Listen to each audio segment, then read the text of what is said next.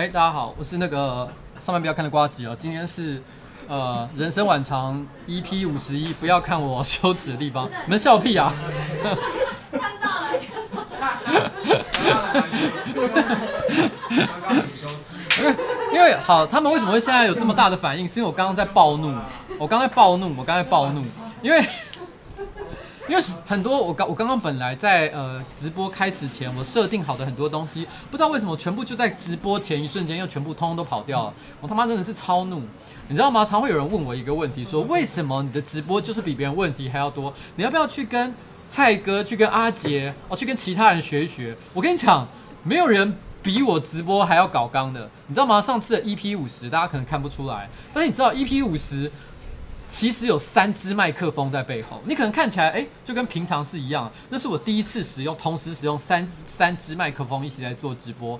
为什么要这样做呢？是因为以前像是柯文哲之类，有时候有时候来访谈的时候，因为我的声音很大，有一些来宾的声音很小，所以其实我明明麦克风呢，我是放在大家呃一个平衡中间的位置，可是听起来就是我的声音很大，来宾很小。所以这一次那一次我为了解决这个问题，有三个不同的来宾，我每个人都给一支麦克风。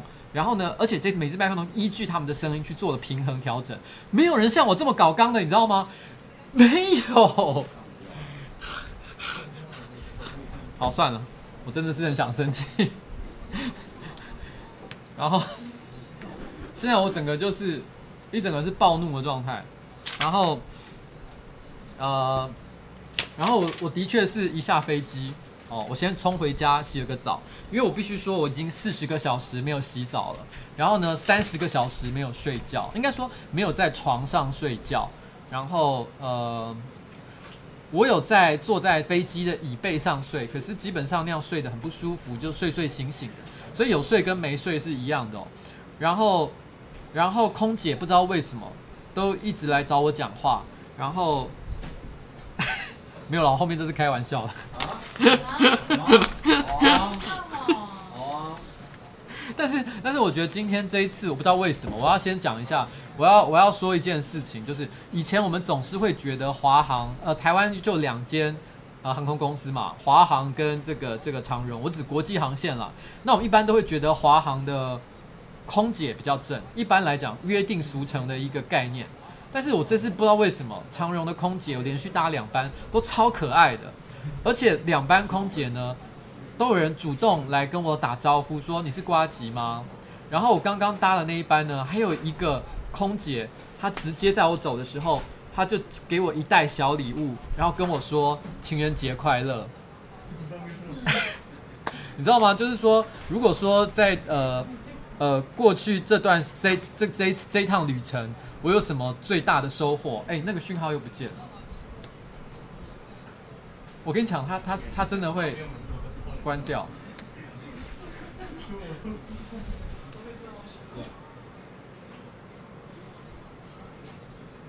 啊，你该应该要把相机拿过来。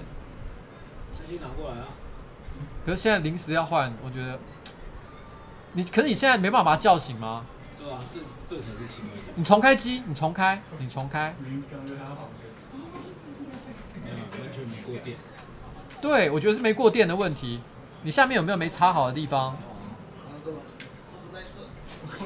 我跟你讲，你直接插电池好了，你直接插电池。你直接插电池，我就插一般电池。你现在拿一般电池，快来，快点，换一般的电池，不要用这个。我要发疯了！哎，讯号又出现了，可是又出现那个斑马纹。那个斑马纹要关掉，我快要发疯了，谁能救救我？我要自杀！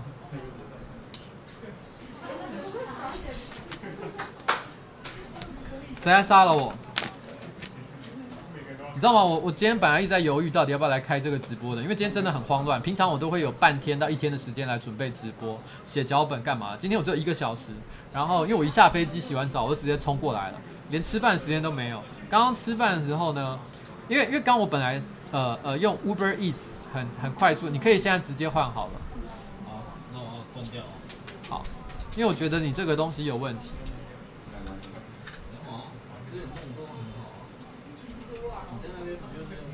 没有，在那边其实是用另一台相机。是有电的吗？因为讯号没有过来。有了，然后斑马纹一样要取消，就是那个那个讯号的部分都要把它取消掉。好，那个下面有没插好的地方哦 OK，OK，OK，哦，好。因为今天其实换一台相机，然后这台相机不是我平常用的，然后因为我这次去亚马逊，呃，一口气弄坏了很多东西，我弄坏了一台空拍机，然后一支九千块钱的收音麦克风。然后呢，相机也出了一点毛病，所以今天其实换了一台相机在用。然后，呃，反夜配 Lumix 吗？没有啦。我先讲，我们公司全部都是用 Panasonic 的相机。我一向觉得 Panasonic 的相机非常的优秀，不然不然我们就不会用它的东西了。这样子。然后，唉，我到底在讲什么？不过我今天呃，在直播开始之前呢。呃，因为实在太赶了，然后因为我这几天都在连续都在巴西，然后吃一些洋人的玩意，所以所以呃，我今天就很想要吃米食类、饭类的东西，然后我我就用 Uber Eats 叫一个牛洞过来，我也随便就叫了一家，这家我以前也没吃过，可是我在点餐的时候才发现它有一个好锵的选项，它的牛洞的照片上面撒满了葱花。可是我按下去订购的时候，那一瞬间，我发现葱花居然是一个另外加购的选项，也就是在这个牛洞上，如果你想要撒满葱花的话，再加二十块钱。哇靠！撒葱花要加二十块这件事情，我还是第一次听说呢。这家店真的太屌了。那那我没有要，因为今天无意要 diss 任何的店家啦，所以我就没有要说他加二十块这件事情。毕竟他的葱花可能是很厉害的顶级宜兰三星葱或者是什么之类的东西啊，所以加二十块也许有很大的很大的那个道理。但因为我实在太好奇了，加二十块的葱是怎样，所以我就真的把那二十块加下去。你们可以说我是个盘子王了，那我就是很盘了。然后，呃，其实我说真的，味道是还不错，但我还是觉得加了二十块钱加葱花这件事情太莫名其妙了吧。然后，然后讲到羞耻这个主题哦。其实你知道吗？我很喜欢做人类的行为的各种的观察，然后像所以其实之前有时候我目击过很多的故事，像是秘密啊，像是这一次的羞耻，其实我都想要透过一些研究人类的行为呢，去感受一下到底这是这这是你知道人类的行为有没有一些有趣的模式？那有没有一些东西是我们可以从中发现一些一些有趣的经验、共通的经验或者是感受？然后，这是我很喜欢做的一件事情，所以我很喜欢听大家不同的故事。然后，呃，而且坦白说，它还有另外一个好处啦，就是因为我知道，呃，我上个礼拜就知道，我这礼拜准备直播时间非常短，只有一个小时，所以用别人的故事来填，好像听起来也是一个非常有效率的一个策略。所以我就立刻做了一件事情，这件事情，然后就搜集到故事非常的多，有些真的很精彩，我觉得非常的有趣。不过讲到讲到羞耻的故事啊。这让我想起来，因为我那时候我我这几天正好无聊，在飞机上，因为我在飞机上呃整整待三十个小时，那我总不能一直在看电影或者是就是打瞌睡。其实我不太善不太适合不太习惯在这种地方睡着，所以我那时候做了一件事，呃，我就我就呃开始翻好几年前我在 Facebook 上、在 Plurk 上、在很多社群媒体上所发的旧文。我发现我以前我发过一些旧文，其实还蛮有趣的。我现在居然都忘记了。举例来说，像是我发现呢，大概在二零一零年左右吧，那个时候，呃，汤马士是我的部属，然后那时候我帮他取了一个绰号叫禽兽哥，我都忘了这件事情。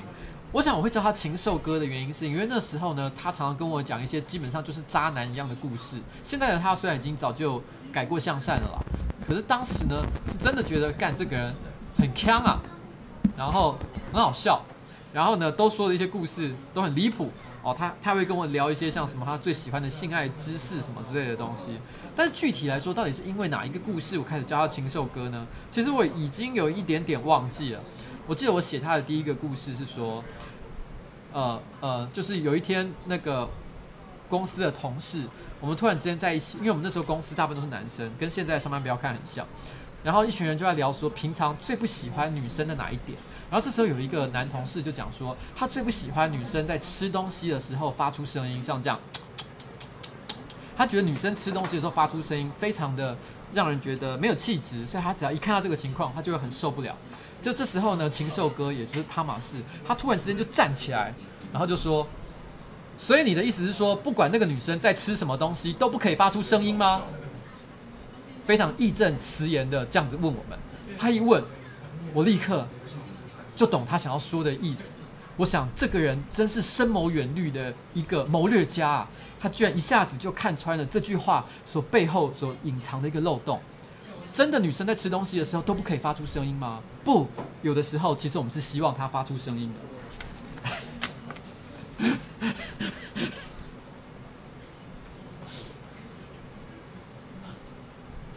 啊，有人说傻傻的那个、那个、那个 Michael，哦，Michael Way，哦，哦，我知道他是谁，应该是全程舞是吧？他说傻傻的 IG 一堆长荣空姐都乱震的、OK OK，好，我知道了。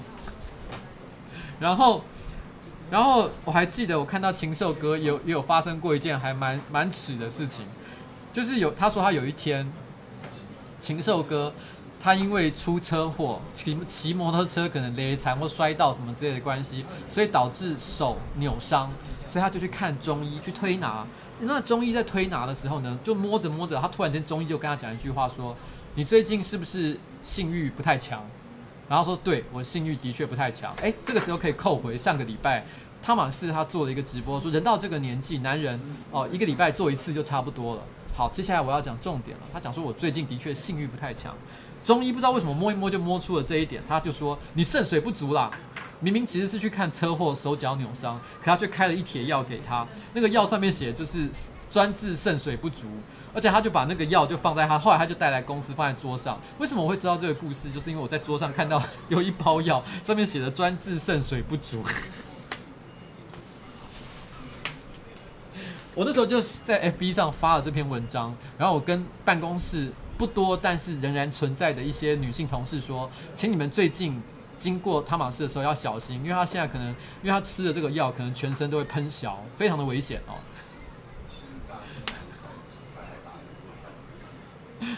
就是肾一个肾水不足的一个一个状态了哦。好，那这是汤玛士的一个一个故事。其实我这一次去亚马逊，其实我也有一个体验，我个人是觉得蛮特别的。呃，因为这次去的时候，呃，是台湾的 Google 邀请我，然后他跟我说，全台湾就邀请我一个人去参加在亚马逊河举办的一个活动。那他活动具体内容，他说因为是个惊喜，所以他不能事前告诉我太多的细节，他只说你去就知道了。那他说问我要不要去，他说台湾只有邀请你哦。那我以为他这样说的意思是全世界他们可能都有邀请一些呃有影响力的人、媒体记者或者是网红，然后呢到到这个亚马逊这个地方去。所以我就觉得哎很有趣，我心里还在想，搞不好我会遇到一些大家都耳熟能详、国际知名的人物，例如例如哈基梅小将啊，或者是或者是 Cassie 啊什么之类的。因为各国如果都有邀请人的话，这些。在各领域最顶尖的人都有机会会出现吧。我是抱着这样的心情想说，那我就去一趟好了。就到了去之前，然后他们有另外跟我开一个小会，大概跟我提醒一下状况。然后我才发现，原来全亚洲其实只有一个人去，就是我。而且不要说全亚洲了，其实其他国家也都没有人去。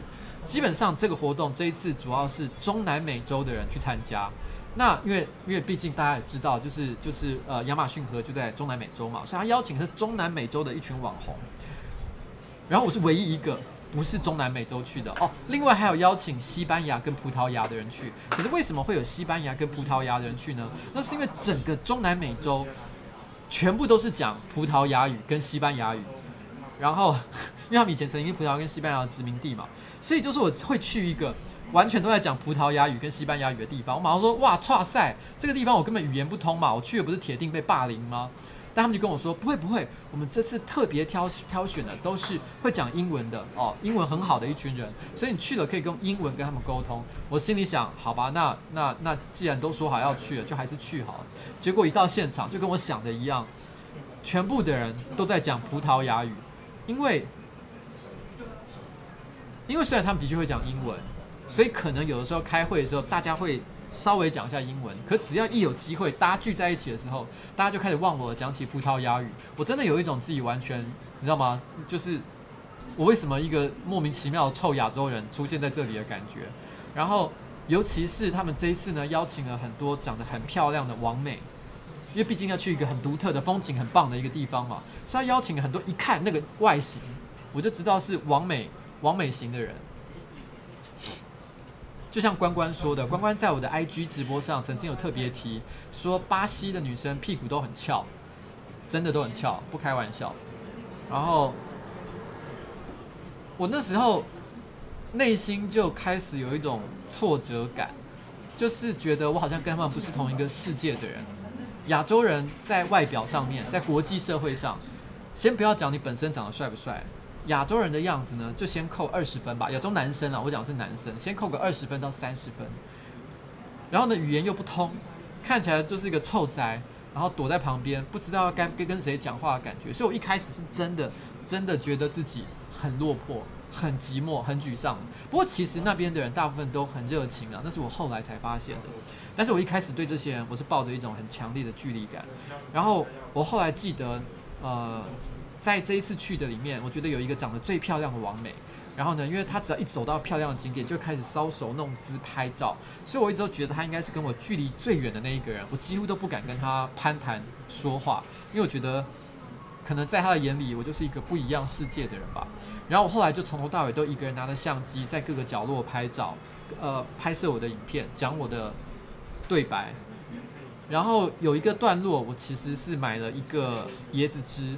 然后我在那边插了吸管要喝的时候，因为我那时候手上同时拿着刚刚买的一个纪念品，是要回来送给阿杰跟办公室同事的。然后呢，另外一只手拿着相机，另外一只手拿着超大的一个椰子，然后身上还背着背包，反正全身看起来就是手忙脚乱的样子。然后那个王美正好走过旁边，她突然之间就说了一句：“你要不要我帮你拍一下？”她很友善的说这句话，完全不带任何嘲弄的意思，就是很友善走过来说：“你帮我帮你拍。”可是我当下不知道是为什么，是一种自卑心作祟吧。我马上就说：“哦，no no no，thank you，thank you，I can，I，I can take care of it，我可以自己搞定。”然后他就露出了一个很很狐疑、很莫名其妙的表情。为什么？你为什么要坚持？但是他还是就这样离开了，因为我都已经拒拒绝了嘛。他一走才发，才突然之间觉得。其实我这样做才是最丢脸的，人家都已经愿意施出善意了，可是我自己在那边唧唧歪歪什么？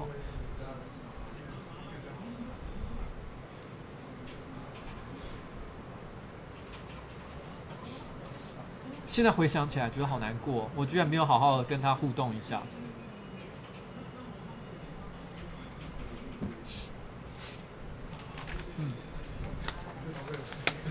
修哥说：“终于成为社畜，希望老板的直播可以持续下去，成为下班后的精神食粮。” Hello，修哥你好，我没有想过你是一个没有在上班的人，你一直都有来看我的直播，那长期以来也都会发表一些成熟的言论，所以你居然哇，现在才开始工作啊？那我真是太小看你的，呃，太太大看你的年纪了。好了，我只是要稍微吐露一下我个人的心声，就是当时我内心。真的是有一点难受啊。好，那在开始今天的主题之前呢，我先放一首歌。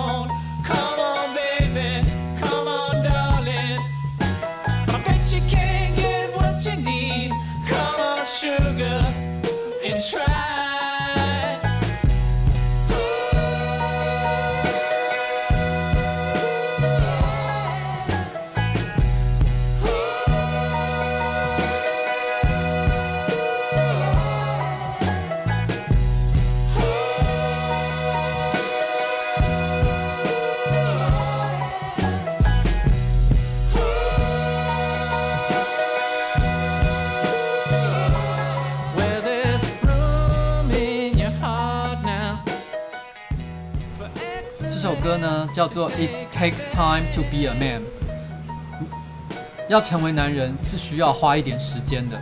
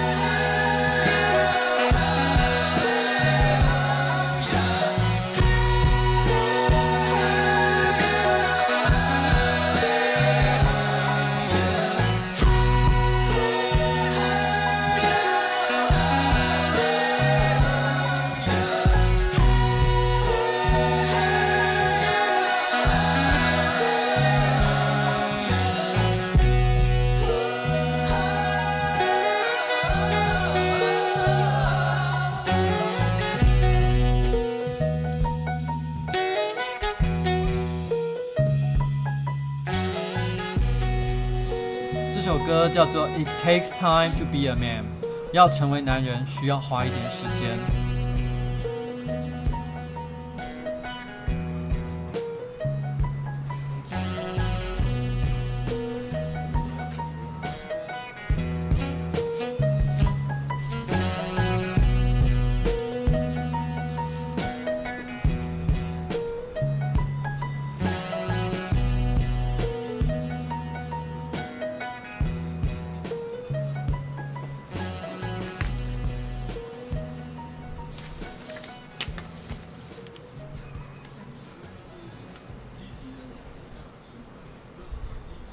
哎，我觉得这首歌呢，正好非常的应景哦，因为我讲到羞耻这件事情，我觉得就是在讲人呢、其实总是要经历一些事情，经历一些成长，你才会有一些改变。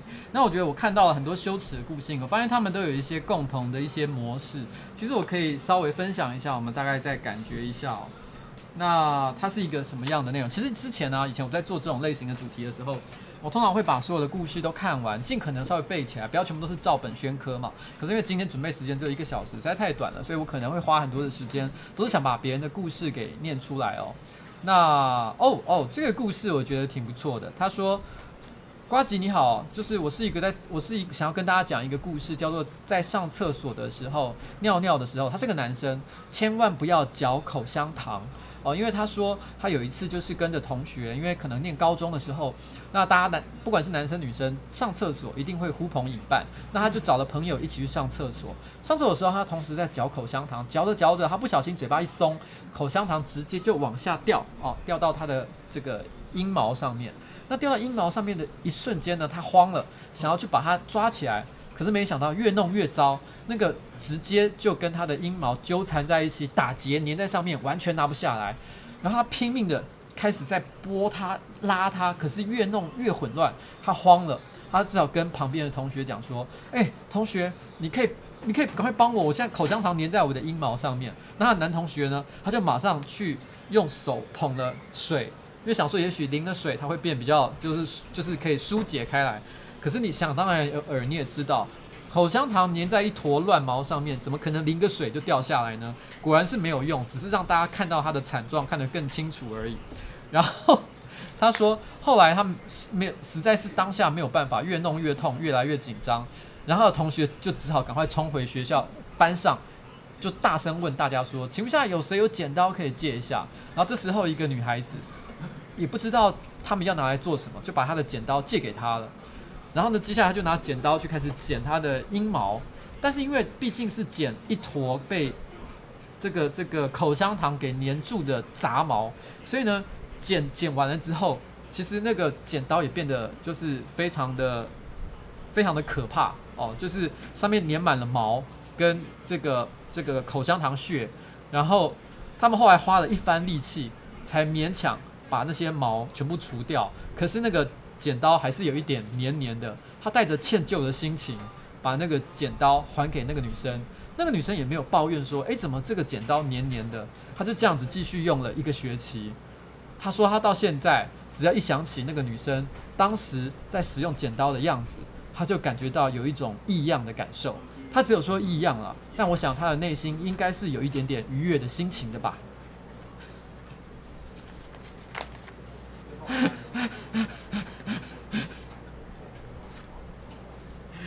OK，这是我们的第一个 羞耻的故事。其实讲起来，我觉得呃，鸡鸡被夹住的故事。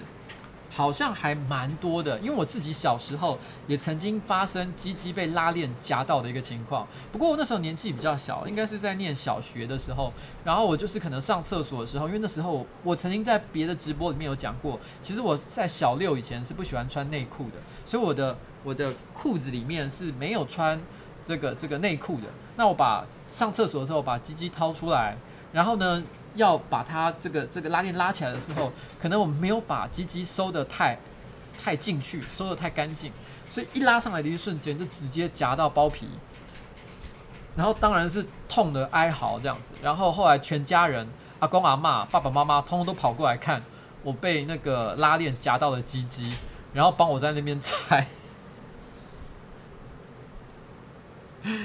真是太可怕了。我记得是蛮痛的啦，但是幸好我记得弄了一下还是有弄出来。然后我记得我今天有看到另外一个有点关系的，让我来看一下。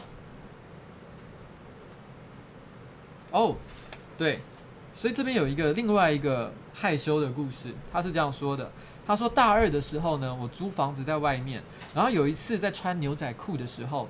我突然想打手枪哦，他是念大二的时候，然后呢，正常来讲，一般男生打手枪应该是会把裤子脱掉去打手枪这样。我觉得应该一般人都是这样，我是这样，而且我喜欢是有些人可能是把裤子脱到一半就开始弄，没有，我都喜欢真的脱到光，因为我觉得这样比较有一种解放的感觉。然后，呃，他说他就是只是把拉链解开来，把鸡鸡掏出来，然后就开始开始打手枪。那这个东西，我想女生听可能比较不会理解。毕竟你打手枪的时候，你的手总是没有办法很稳定的上下运动，也可能前后一点、左右一点，都会有一些晃动的情况。一不小心，它就在晃动的过程当中呢，它的鸡鸡就卡到它的拉链了。然后呢，这个时候它就卡在牛仔牛，它的包皮卡在牛仔裤的拉链处。它反复的尝试要把包皮拉出来，可是没想到反而越卡越紧。非常的疼痛，甚至呢，他最后只好不得已，他直接把牛仔裤的拉链的部分剪下来，心里想说，就我至少把拉链的部分剪下来，然后再来看能不能慢慢的拆解，像在拆炸弹一样的方式，先把一部分给拆了再解。可是也还是没办法，然后最后他没办法，他他只好跟打电话哦，然后呢跟朋友求救，他说想要跟朋友借沙拉油，那朋友就问说，哎，你要借沙拉油干嘛？他就说，呃。他说：“他其实一开始并不好回答。他本来是打给他的一些呃住在别的地方的朋友，请他拿沙拉油过来。可是他的朋友就是因为他不好意思解释，所以后来他也不知道该怎么说，所以他就念头一转，他就把电话改打给他住在楼下的朋友，请他们载他去医院，然后那个急诊。那楼下那一群朋友呢就非常紧张，说：‘哎，你怎么了？为什么要去急诊？’他就淡淡的说：‘哎，我拉链卡到鸟了。’果不其然，他说他的朋友们都笑个不停，他笑到不能自己，然后拖了快十分钟才大家动身去医院。也就是他们在那个原地笑了起码十分钟，才终于说好了好了，我们一起去医院吧。然后去医院的路途上，他 他们因为那个毕竟是大学生嘛，不是开车，他是坐坐机车，也就是他在坐机车的途上呢，可能沿路那个机机都是外露的一个状态了。然后去医院的路途上。他说他坐在机车的后座，他可以感觉到他前座的朋友肩膀一直在耸动，无法停止。他说他从头到尾抖动没有停过。然后到了急诊室呢，医生帮老二打了四针的麻醉。然后呢，那个画面就是老二上面插了四根针头，外加包皮上面还卡了拉链。然后呢，护士大步的离开那个诊疗间的时候，他可能以为他听不到，可是他有听，他其实说还是有听到那个护士在走廊上大笑。然后，然后在这之后的几天呢，许多的朋友都传给他各种受伤老二的照片，甚至还有朋友。直接传变性手术的影片给他啊！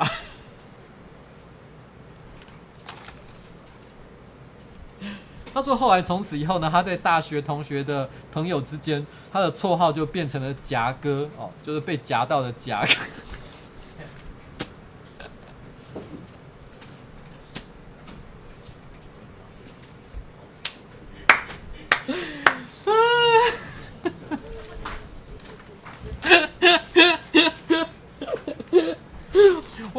观众讲说好力好痛，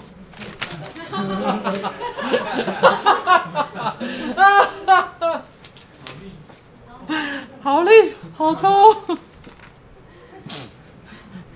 OK，这故事真的很棒，好强哦。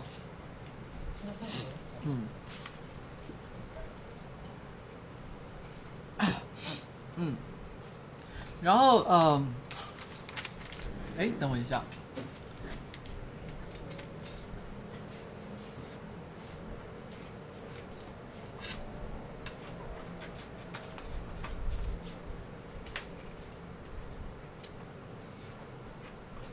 啊，哎，奇怪，刚那个东西。嗯。哦，哦，哦，哦，好。那个。接下来我讲两个哦，那个故事哦，就是他说这两个故事呢，也有一个特定的模式。哎，刚为什么一直有那个在玩笔的声音啊？宝宝啊，啊是宝宝吗？对，他一直在弄我的。哦，铿铿锵锵的，我以为好好，那如果是宝宝，我就我就原谅原谅他。宝宝我就算了哦。他的故事是这样的，他说。这个是一个女孩子，她说：“我有很多的时间是在飞机上度过的，我又超级爱在飞机上看搞笑片，但每次呢笑到爆炸的时候，我都会无法克制的拍隔壁的大腿，而且还很无意识的会拍很多下，就是啊太好笑了。但每次他一回过神来，他就会觉得尴尬的想要跳机，因为毕竟还要坐在旁边那个人可能很长时间，短可能三四个小时，长的话搞不好十几个小时，那。”就一直坐在一个刚刚被你拍过大腿的人旁边，所以他都会觉得非常的尴尬。然后呢，还要憋着剩下的几个小时的行程。然后，但是呢，这个故事本身我是觉得还算可爱、有趣。但是我觉得这个东故事我最最重要，我觉得要分享的是，他说：“呱吉，我真的很爱你的直播，爱到我无时无刻都必须要听，化妆听，洗澡听。”睡觉前也要听一遍，听不够还会想要听三四遍，不听不行。直到我爸妈都开始出现幻听，觉得你在你晚上在他们的耳边演讲，我才稍微有些停止。他就说：“对不起，爸爸妈妈。”总之呢，我爱你。然后你的二十岁粉丝哦，也是秉承的。他有特别强调一件事情，就是他知道我有老婆这件事。那我分享这个故事的重点呢，就是。谢谢你，就是这世界上总是有人还是爱我的这件事情，让我非常的 欣慰。谢谢你。然后呃，还有一个是，他说关于这件事情呢，我不知道说出来会有多羞耻，但是我跟我的前男友刚开始在一起的时候，都说好有机会要一起看 A 片。然后，但没想到后来，我们两个人在床上的时间都是在看你的人生晚长。这个，嗯，我只是，其实我是觉得这故事，这两个故事本身的羞耻程度都还好啦，但我就是不知道为什么，我也不知道原因。我看到那一瞬间就觉得我一定要分享给大家听一下。哦，OK。就是这样啊。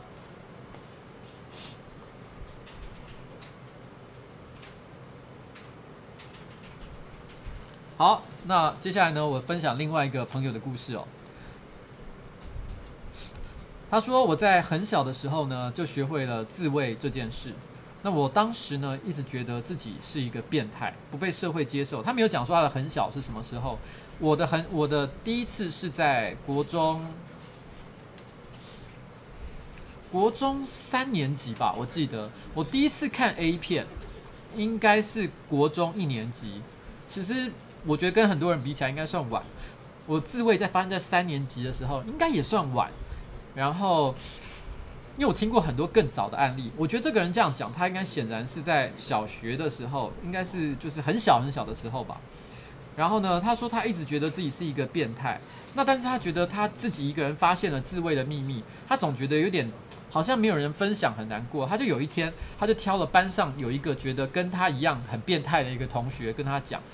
但是没想到，他跟他讲自慰这件事情的时候，他完全不能理解。他才发现，原来这个这个同学平常都会变态变态的讲一些色色的话，原来都只是打嘴炮，他根本不懂什么叫做自慰。然后呢，他可是他越怎么讲，他都不能理解自慰是什么事情，他就生气了。然后呢，他就他就把他邀到他的家里来，然后在他的面前打手枪给他看。我跟你讲就是这样。然后最后自慰了起来。然后呢，最后。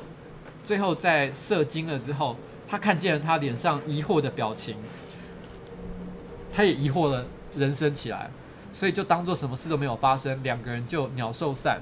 事后回想起来，真的是非常羞耻的一件事。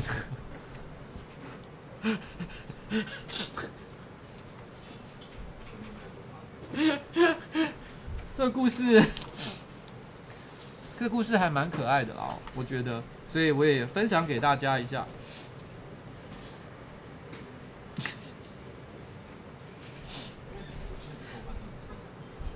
好，再来呢是另外一个羞耻的故事，是一个女孩子的。他说呢，忘记是在大学一年级还是在大学二年级的时候，然后呢，总之是在逛杂志店的时候呢，超级想要尿尿，然后，啊，等一下。等一下，我刚刚那个文章写错，哎，是是你你你说我讲错了是不是？不是有人提醒？哦，好，对不起，刚刚诺基，因为这一次的故事是诺基先帮我整理过，他刚跟我讲一件事，就是我解读错误了。刚刚说这个故事的人其实是女生，我后来一看，的确他后面有写说她是女生，也就是说她表现的不是射精，是。等一下，突然之间，这故事从一个腔感。本来是，如果是男生的话，这故事很腔，而且甚至有点假假的。然后，可是改成女生了以后，突然这故事变好棒哦，好像味道整个变得不同，有一点有一点舒服哎，怎么会这样？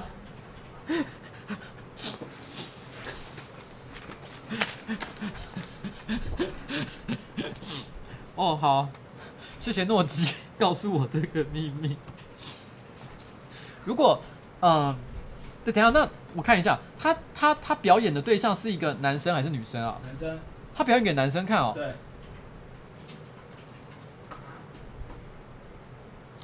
我想跟这个男生讲，我相信这个这样的事情你不可能会忘掉，你长大一定还记得。如果我可我能够猜测的话，我猜测你现在的心情一定是懊悔万分。当年的你，不管是小学三年级还是小学六年级，你就只是一脸疑惑的离开，你就放弃了你人生史上最大的一个机会。你知道，如果现在的你，因为你知道现在的你，如果还想要再对同样的女年纪的女生做同样的事情，你他妈的！你直接被这个社会人道毁灭吧，但是这个事情过了就是没有了，拜拜，再见，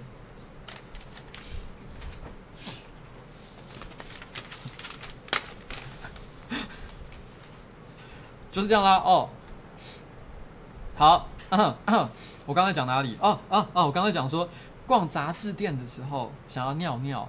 然后正在想要问店员能不能借厕所的时候呢，真的憋不住住了哦，就在柜台前不小心尿了，大概有三十 CC 的三十 CC 的分量，这也是一个女生，简直崩溃到不行。她说就是直接在杂志店前面柜台前面叭就尿了三十 CC 出来，然后三十 c 到底是多少？感觉上应该是这样吧？哦啊，我之前才刚参加完调酒比赛，三十 CC 对。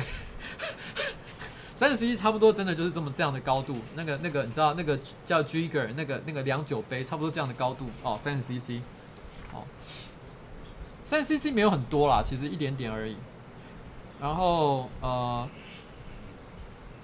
然后呢，他还唬唬烂店员说：“哎、我不小心饮料掐豆了哦。”然后后来我到底去哪里解决剩下的生理需求已经忘了。反正总而言之，真的很羞耻。OK，还有一个同学，这是一个男生，他说事情是发生在大学办活动的时候，那时候呢，我正在跟我的伙伴大奶哦，大奶正妹讨论事情，他的伙伴是就是呃一个大奶的胸部很大的一个正妹，然后呢，但是一个刹挪间，他的那个伙伴呢的乳沟因为宽松的衣服。长辈线就这样露了出来，因为真的太大了，再加上我当时就只是个喜欢打手枪的处男，所以我眼睛完全无法移移开，讲话开始语无伦次。最后他的伙伴突然之间把那个衣领给拉了起来，然后就说对他说了一句：“哎，专心一点好不好？”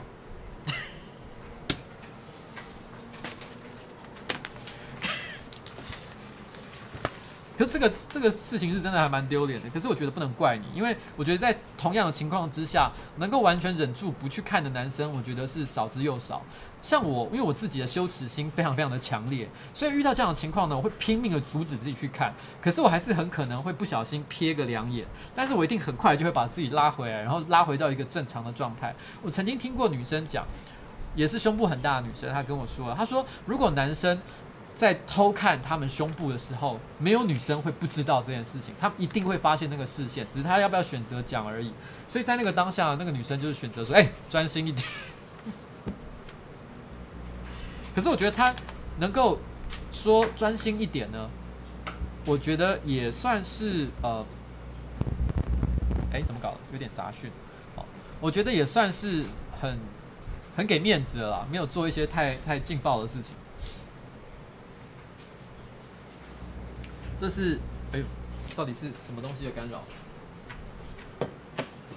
总而言之呢，嗯，我知道你很辛苦。然后之前有另外一个日本的综艺节目，我有看过，它就是一个一个测试，他就故意找找那个大奶妹来，然后呢就就呃可能坐在旁边或站在一边。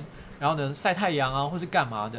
然后他们故意邀请一些来宾上那个节目的现场。然后那女生其实就是一个可能无关的路人在那边。然后他们会用偷拍的相机、摄影机那个去去计算，他可能在多少时间之内偷看了多少次。哦，其实从那个影片可以看到，就是不管他一个明星日常形象怎么样，该看的时候大家都不会客气的啦。这真的。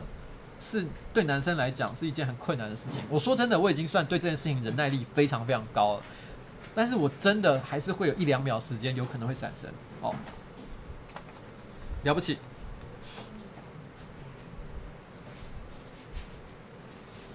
好，呃，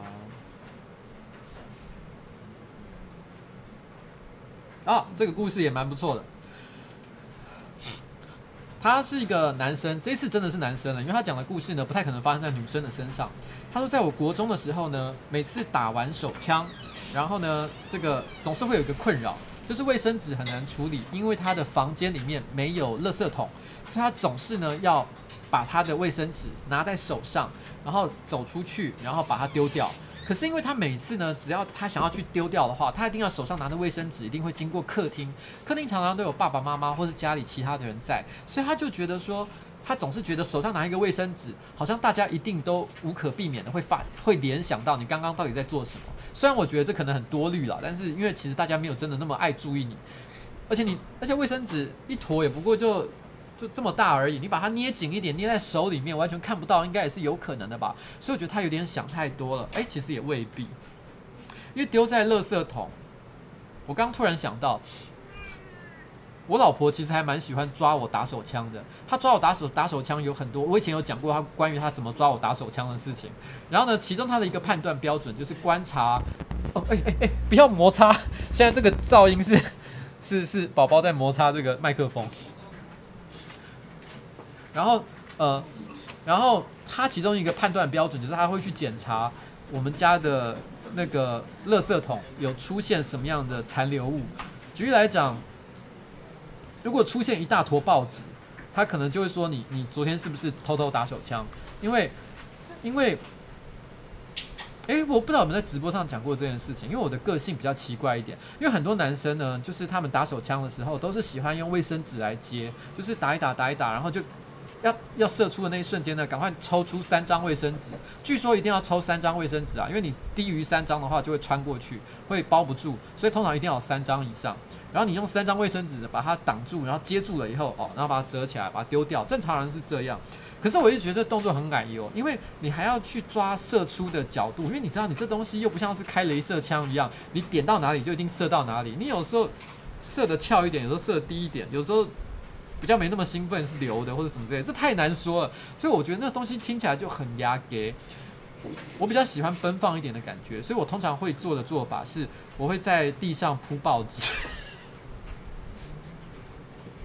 就是，然后因为我就说我喜欢把衣服都脱掉嘛，然后然后地上铺满，我觉得我最远可以射程射到的一个距离的，我都铺了报纸，然后我就想要怎么射 就怎么射。然后射完的时候，再把卫报纸包起来。然后，然后我的书房有一个小垃圾桶，那个小垃圾桶里面，呃，因为平常我不会在书房里面吃东西，所以我那个那个那个垃圾桶就只会装报纸，揉起来的报纸桶。我老婆都叫那个垃圾桶叫晶晶桶。后来我有一次跟我公司的同事讲起这个故事，因为我真的蛮爱在跟别人乱讲，就是我都不太怕丢脸，我都很爱讲这微博的事情。我就跟朋友、同事聊起了晶晶桶的事情。后来有一天，呃，我的同事就是我邀请同事集体来家里玩这样子，我也忘了这件事情。突然之间，大家都说：“等一下，老板，我要看一下你的晶晶桶在哪里。”每个人都去找我的晶晶桶。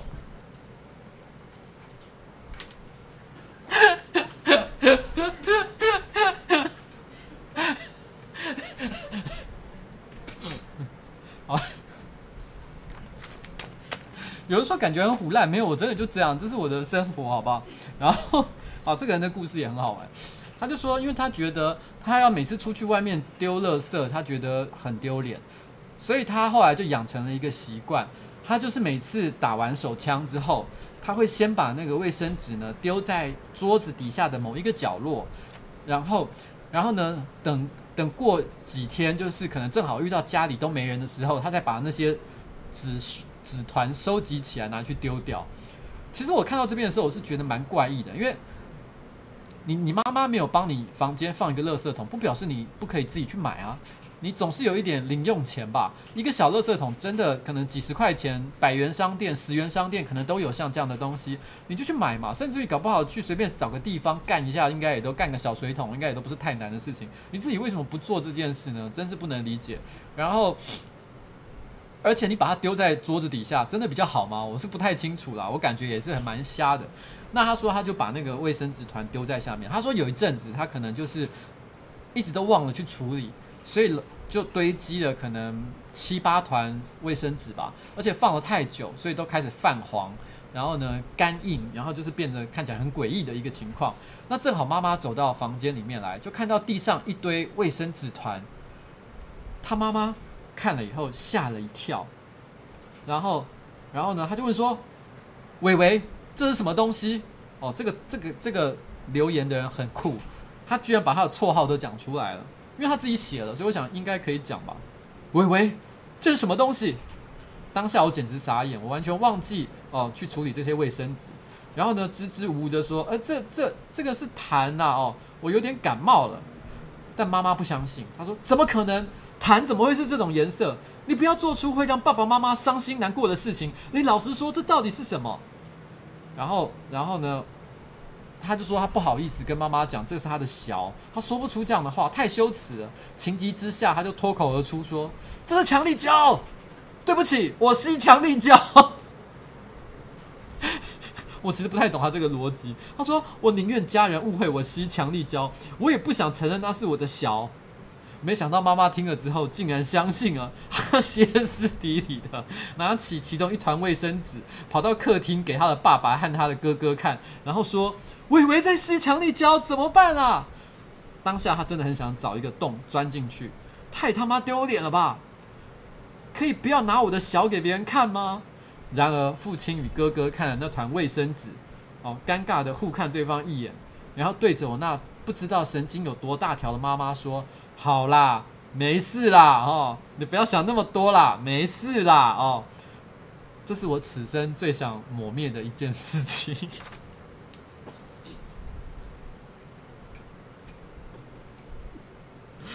伟伟，我说真的，我觉得你的价值判断的系统，你内心的价值判断有显然有很大的问题。你应该要问自己，你为什么会选择跟妈妈说吸强力胶，而不是打手枪？我完全不能理解。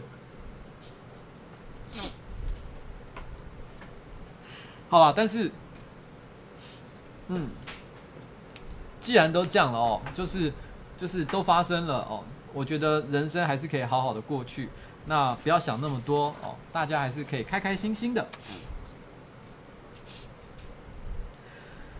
啊，OK。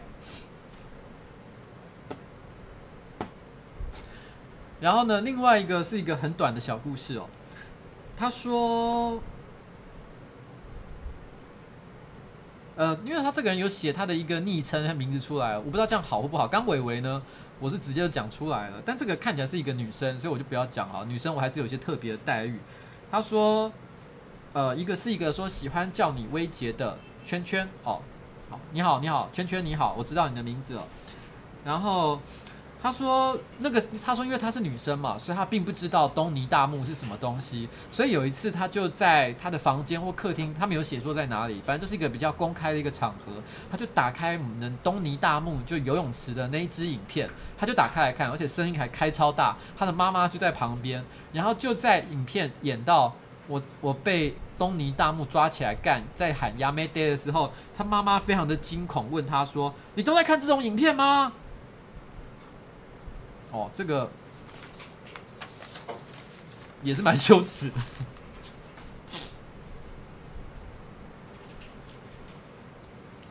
OK，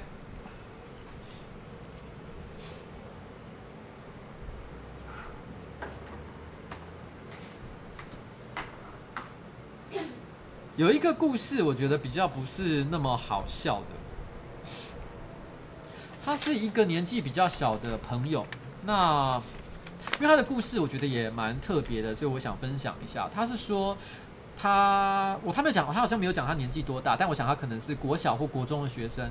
他说他有看我的影片，他想指的应该不是上班不要看，应该是指瓜吉这个频道。然后有一位叫什么叶叶冠儒，是不是？叶冠儒的同学说要打赏给金金桶，好，谢谢，我为我替金金桶跟你说声道谢哦。然后，然后呢？呃，他说他因为很喜欢我的频道，然后所以他也立志想要做一个 YouTuber。然后呢，他开始尝试拍片。他我他没有讲说他拍什么样的片，总之他拍了一些影片上传到 YouTube 频道上。可是没想到有一天他到学校的时候，那他发现他的同学发现了他的影片内容，他的频道，然后呢就在大家的面前，呃，把他的影片打开来给大家看，而且大家都是抱着一种啊哈哈哈，你你拍什么东西啊这样子。像这样的一个感觉，那，呃，我我我想讲一件事情，就是说，我一直都认为啊，这个世界上，并不是努力就能够成功，很多东西呢，一个人一个人要成功，要看的因素实在太多了，天分哦，运气哦，然后天时地利人和，各式各样的因素，所以呢。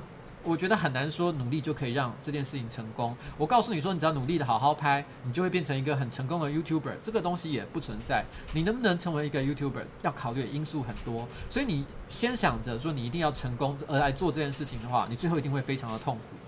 你应该先想你是不是真的喜欢做这件事情。如果这个答案是了的话，那其实我觉得不管其他人怎么说。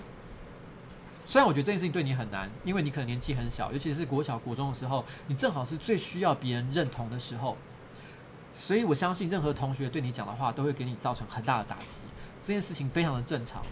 可是我希望，呃，你可以了解一件事情，就是你现在会觉得你的人生非常的漫长，好像一个学期、六个月的时间很漫长。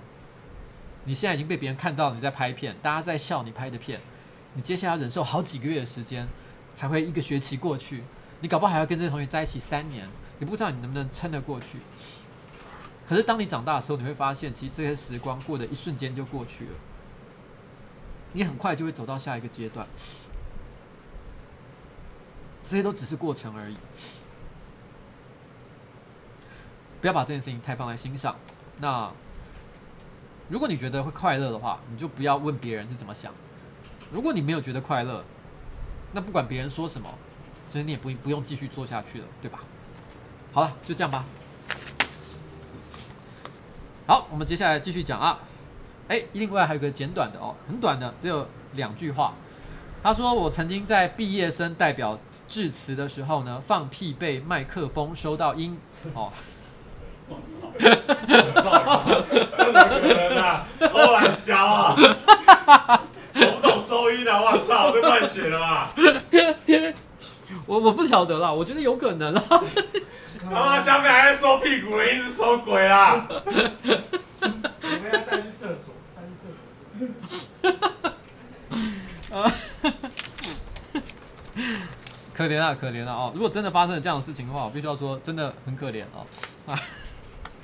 而且毕竟是代表呃毕业生代表致辞嘛，所以你在学校可能应该老师面前或同学之间也是有一定的名声名气或者是受尊敬的一个程度。那呃发生了这样的事情，我只能说节哀顺变哦。但是就像我刚刚说的，人生你知道吗？每个时期一下就过去了。你现在觉得很痛苦。可是过一阵子呢，这件事情只会变成一个很好笑的一个故事。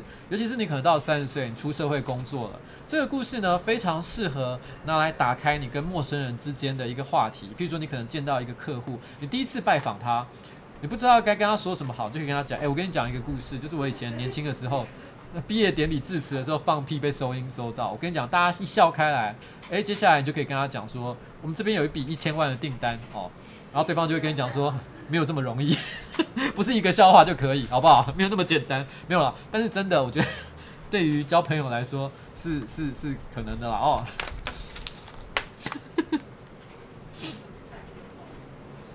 嗯。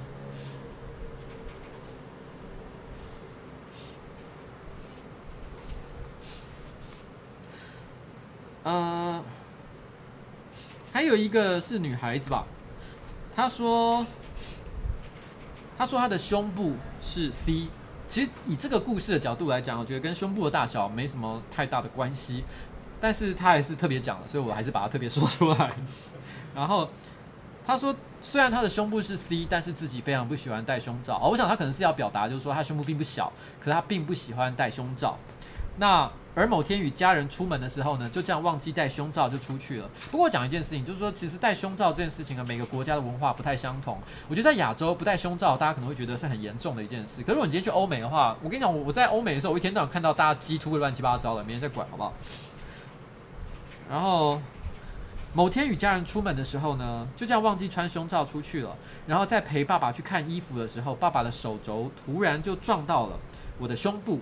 我只有一层薄薄的布料的隔着非常柔软的胸部，他当下脸色机不可为的变了哦，他用了一个好难的一个成语“机不可为”哦，反正简单来讲就是啊，啊，突然就变了哦。虽然他马上就恢复如常，但还是被我捕捉到了。从此之后和家人出去都会穿胸罩了。我觉得这个故事的羞耻程度其实没有那么高，但是。我相信这个爸爸也不会有什么非分之想。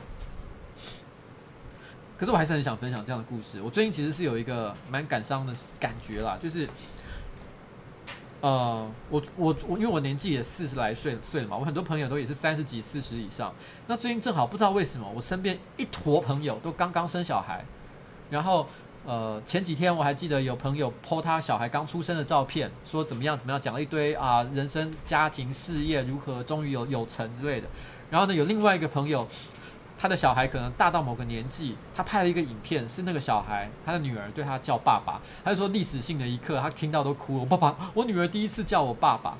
然后我今天从洛杉矶搭飞机回台北的时候，我前面就站着一个亚洲人，不过是英文讲得非常好的亚洲人，我不知道是哪一国啦，但反反反正应该是美国的华侨或者是越南的呃侨民之类的哦。然后呢，他看起来从他的打扮来看，应该是蛮有教养。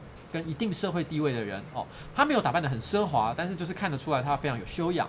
然后呢，然后然后他牵着他的一个女儿的手，女儿年纪大概可能是小学生左右。然后这这时候正好有弃毒犬走过来，然后呢，那个他爸爸就告诫他说：“哎，不可以去 pet 那个那个 dog，不可以去摸那只狗。”然后呢，因为这个弃毒犬呢是有任务在身。然后呢，女儿就问说：“那这个狗是在做什么工作？”他就跟他解释，他是在去闻有没有人有没有带不好的东西。他说：“狗呢，一般来说，它的嗅觉的灵敏度是人类的六十倍左右。”还开始在跟他解释狗类的鼻子的嗅觉灵敏是怎么一回事。他讲的非常的非常的有学问，所以我觉得他，我心里猜测他可能是个教授之类的人物这样子。然后他很认真的在跟他做一些自然科学的教学。你知道那一瞬间，我有个感觉就是。这搞不好是我一辈子都不会有的一个体验。呃，我觉得我一直在很努力的去抓紧人生的时间跟脚步，只要有任何新鲜的没干过的事情，譬如说去亚马逊，我听了我就去了；有人邀请我去参加调酒比赛，我听了我就去了；有人邀请我去当 DJ 放音乐，我听了我也去了；有人邀请我去演唱会当嘉宾唱两首歌，我也去了。我能去的我都去了，可是这个世界上还是有些事情，我也许这辈子是没有机会的。有时候回想起来，还是觉得蛮难过的呢。然后听到了像这样的一个故事，我完全没有想到任何色色的地方去，我反而内心觉得这个爸爸真棒，他能够发现他的女儿胸部有 C 了呢。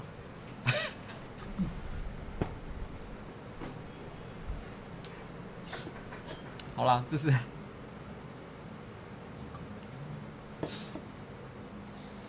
OK。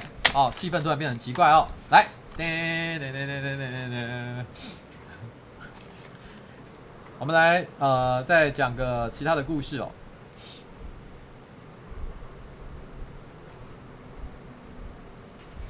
哦，这个故事还蛮锵的呢。他说，国小的时候，因为乳糖不耐症的关系，常常会去厕所，又要冲去厕所大便哦。乳糖不耐症就是一种，就是你喝了牛奶，因为你可能体内呃欠缺能够正常消化乳糖的一些呃机制哦，可能一些基因的缺陷，然后呢，所以导致就是你会想要拉肚子。然后呢，某天的下课呢，同学就跟一跟那个同学一起在树荫下跳房子嬉戏，突然一阵酥麻脚痛哦，准备绽放的小菊花呢，在跟他招手哦，他写写的文字还非常非常的形容的非常的呃优雅漂亮哦，然后厕所的距离呢只有三百公尺而已，他就像是参加赛跑一样哦，然后呢站在起点上，全身肾上腺素激发，努力拔腿狂奔，速度夏日汗水。仿佛时间冻结在这一刻，在靠近终点的时，一个拐角，小菊花绽放了，犹如土石般的倾泻而出。但我还是故作镇定地拍一拍灰尘，慢慢地走向厕所。屁股的黏腻感告诉我，这一切都来不及了。到了厕所，看着内裤上的异状，当时还想的还小的我心里想：糟了，这下该怎么办？于是我将屁股擦干净。将肮脏的内裤拿回拿出拿拿拿到教室，因为那时候他说他的老师就在厕所的附近，他本来可能想要洗一洗的，可他做不到这件事情，他只好揣着哦怀里揣着这个内裤先走回教室再说。然后呢，他假故作镇定的就直接放到书包里面去。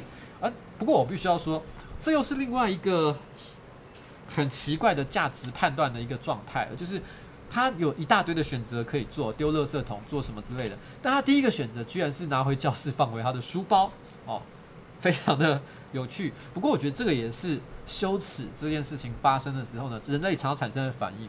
我觉得人类在紧急的情况之下，通常很难做出正确的决定。所有你在危急的时候，譬如说遇到大型的灾难，或者是遇到极度羞耻。危险的状况的时候，你所想到要做的第一件事情，通常都愚不可及。你事后都会觉得，干我当到底当时在想什么？所以呢，这也告诉了你一件事情：当你遇到了什么空难啊，然后挟持人质的事件啊，你脑海中想到的第一件事情就是不要做哦。我觉得不要做是最好的，因为你想到的第一件事情一定他妈的蠢到爆哦。然后呢，呃。他放进书包之后呢，他想要假装没事继续上课，心想没关系的哦，两堂课，再两堂课就放学了，不会有人知道的。然后下一堂课的时候呢，放这个这个休息时间，他离开了座位，但是不知道为什么，他隔壁他暗恋的那个男同学，居然在这个时候好死不死的把他的书包打开了。我不太懂为什么会有男同学突然跑去开女同学的书包。这个事情本身还蛮诡异的，可能毕竟因为他是小学生，小学生就是打打闹闹的，也有可能就是这个男同学呢发现了有奇怪的味道，他就把它打开了，然后一看到那一瞬间，然后他就对全班的同学说：“叉叉叉，他大便在裤子上，而且还放到书包里面。”哦，当下如同雷劈啊！我不晓得接下来的课程，不晓得我自己怎么回到家的，整个人就是 black out 哦，哎哎哎，怎么了？整个人就是 black out 哦，就是就是你知道，就像断片一样的状况。这大概是人生当中最羞耻、愚蠢同时发生的唯一代表作吧。啊，她是一个女生。这故事也太瞎了吧！哦，好，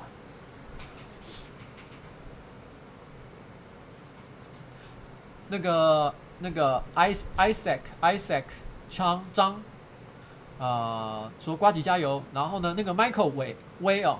说秉承这个怪叔叔今天情绪起伏怪怪，待会多关怀哦。好，我等一下也要早点回家，因为我从亚马逊回来之后还没看到他呢，所以我现在还跑跑来这边做直播。他一定心里想说他妈的是怎样都不想回家，是不是？好，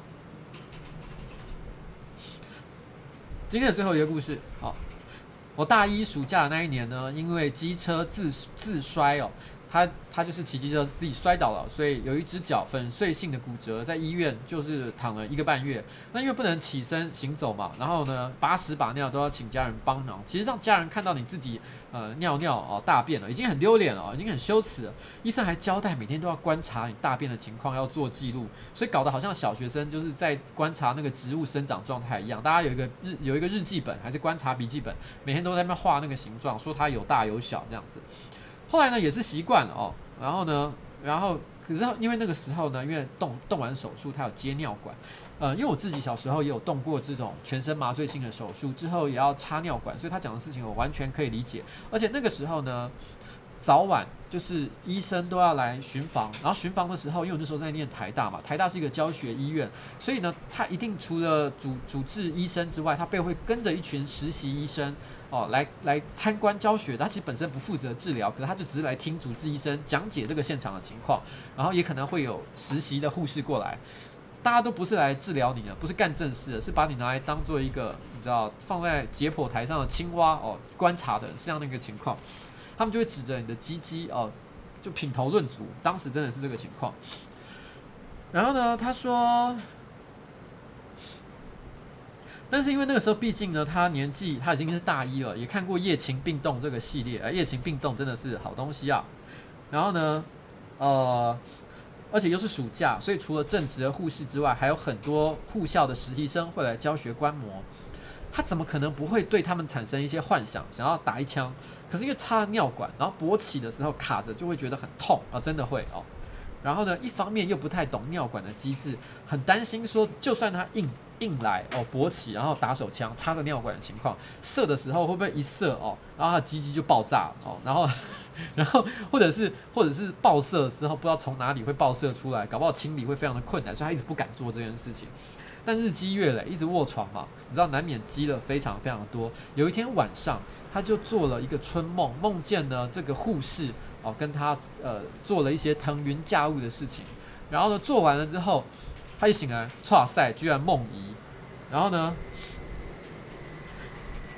然后呃，但是因为梦遗的关系嘛，就留了一堆东西出来到身上、床上这样，他也不能假装这件事情没有发生，所以只好跟妈妈说：“哎，不好意思，我刚刚好像尿床了，你可以请人帮我处理一下吗？”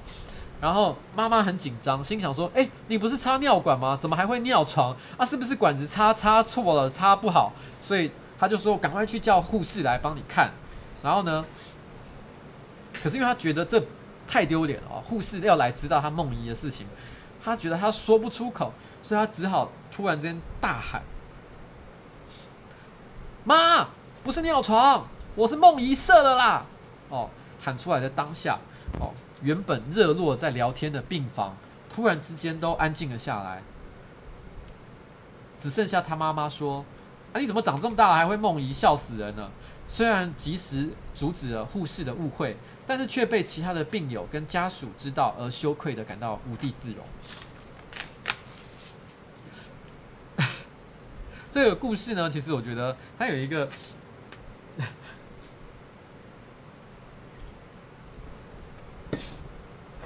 我不过说，呃，在我喜欢看的 A 漫里面啊，其实也有一些。类似的情节就是什么年轻小孩，然后住院，然后精力太旺盛，然后呢同同房的一些叔叔伯伯觉得他很可怜，然后呢就就想办法帮他哀求护士，这是我以前看过一个 A 漫的剧情，然后呢说，哎，拜托啊，你帮这个小朋友解决一下，然后护士就说，哎，真是讨厌的，你怎么这样？大家都这样说好吗？那我做一下嘛，然后做一做呢，不叔叔伯伯最后也都加入了，大家就搞了起来，这样。像这样的故事也是也是曾经出现在幻想的世界里面了，没有演成这一段，真是可喜可贺呢。哦，不过其实这让我想到，哦，有海饼干说明天七夕瓜吉，希望你有准备哦。呃，我这里要讲一下，我其实有说过，我从来不过情人节的哦，我没有再相信这个东西，他妈什么鬼情人节啊，放屁哦。尤其是七夕情人节，我最不耻的就是七夕情人节。我小时候没有七夕情人节的，我小学、我国中的时候，从来没听过什么七夕情人节。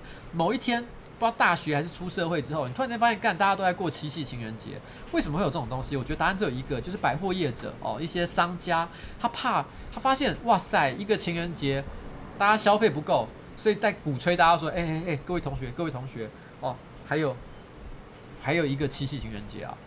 可是你知道吗？今天很多世界各地哦，其实对于情人节还有男女朋友什么时候送礼物，在哪些节日，其实都有不同的习惯。举例来讲，像在日本，二月十四号其实不是男生送女生，是是女生送男生礼物啊。然后呢，三月十四号才是男生回送女生。可在台湾的定义里，你会发现一件事，诶，都是男生要送。然后七夕呢，又是什么？又是男生要送女生。然后到圣诞节，哇操，也是男生要送女生。哇靠，这都给你讲就好了嘛，你知道吗？什么节都说男生要送女生，他妈你有没有？你们这些商人有没有道德良知啊？我他妈不过情人节的，就是因为这样。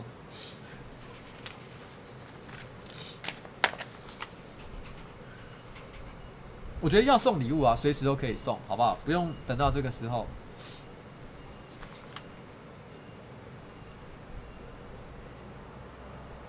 然后，但我觉得这个问题我不会怪女生啦，你知道我的意思吗？我会认为这是一个社会，呃，一群无良的商人邪恶的操作的一个伎俩。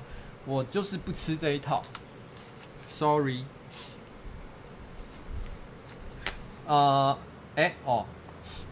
这可是这让我想到，你知道吗？你会发现一件很有趣的事情，就是大家讲到羞耻的时候，几乎主题都围绕在两件事情上：一件事情是排泄，一件事情就是跟性有关的事情，几乎没有这两件以外的事情。我觉得这说明了人类心里面的一个很大的、很大的一个很有趣的一个特征，就是其实排泄是一个你每天都要做的事情，不管你是伟人，你是美女，还是偶像，还是你是一个乞丐。这是一个平等的，你每天就是要吃，吃完就要拉，人生就是吃拉撒惨。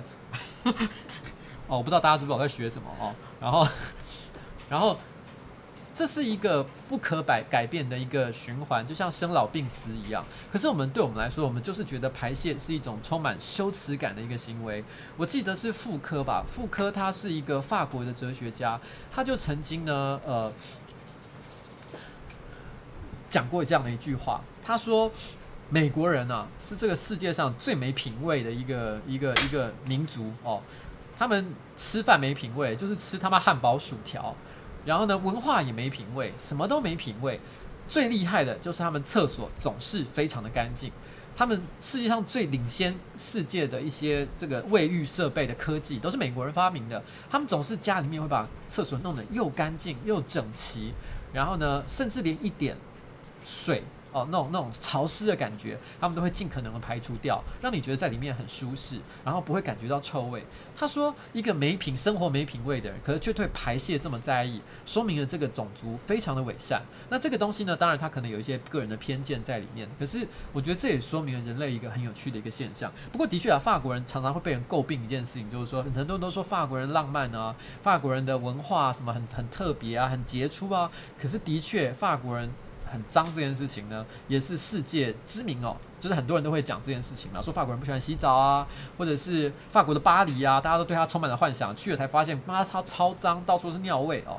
然后你可以看像是之前《悲惨世界》里面，哇，你觉得有有像那种法国宫廷这么富丽堂皇的地方，可是街上真的恐怖的跟地狱一样，就是一个像这样的一个社会了。那性爱这是大家都最想干的事情。大家心里面，我们都说人类的行为的动力哦，可能很高的一个比例都是受到性的驱使，因为我们想要打炮，所以我们才去赚钱，才去做很多很多的事情。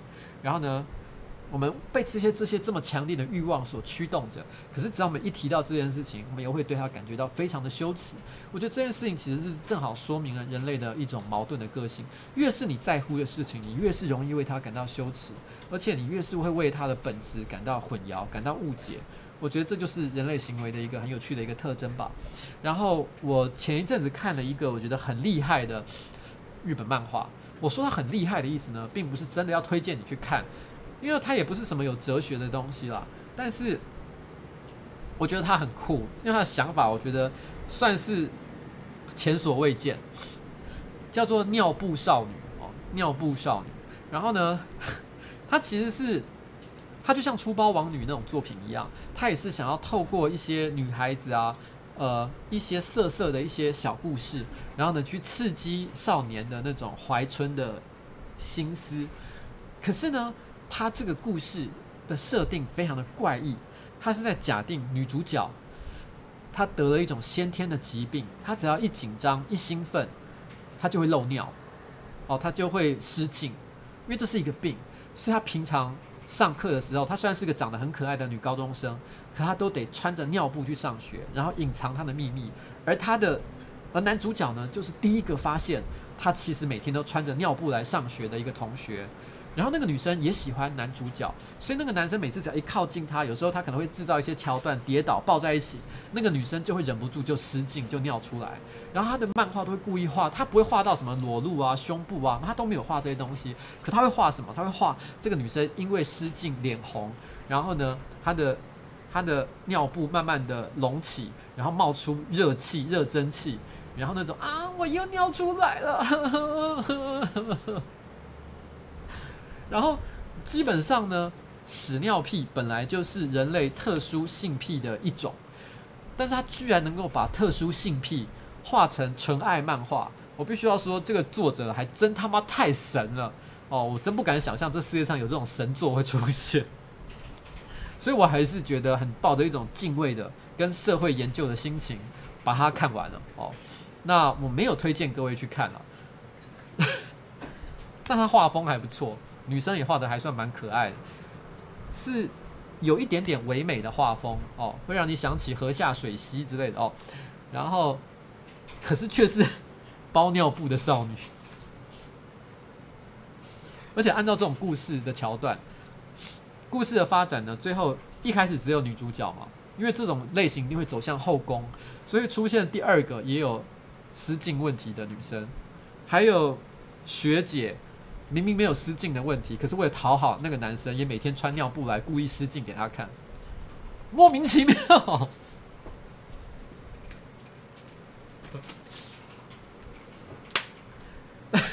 有人说是拉 K 少女，哎、可能也有一点警示的意味了。我觉得这故事非常的好玩。我觉得羞耻啊，去去思考自己对什么样的事情感觉到羞耻啊，我一直都觉得是一个很有趣的问题。为什么这个东西会让你觉得羞耻？这东西真的社会所不容吗？那我以前有说过，其实我的道德感很低啊。我其实真的没有什么太多，我有很多容易会觉得羞耻的事情，但是跟莫名其妙跟这种屎尿啊啊。性爱倒是一点关系都没有，就是哦，比较像是我刚刚讲，我跟那个西西呃，这个巴西网美发生的事情，比较是我的耻感会发生的一个地方了。好了，今天的节目差不多到此告一个段落。今天是夏天哦，现在已经是八月的中间了。然后呢，我觉得也差不多到了。我曾经去年有说过，只要一到了夏天，我就很喜欢一边开车一边听一首歌，这首歌就是。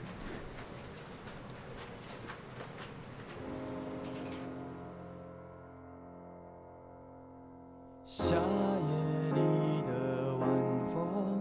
吹拂着你在我怀中，你的秀发蓬松，缠绕着我随风摆动，月亮挂在星空，牵绊着你抒情。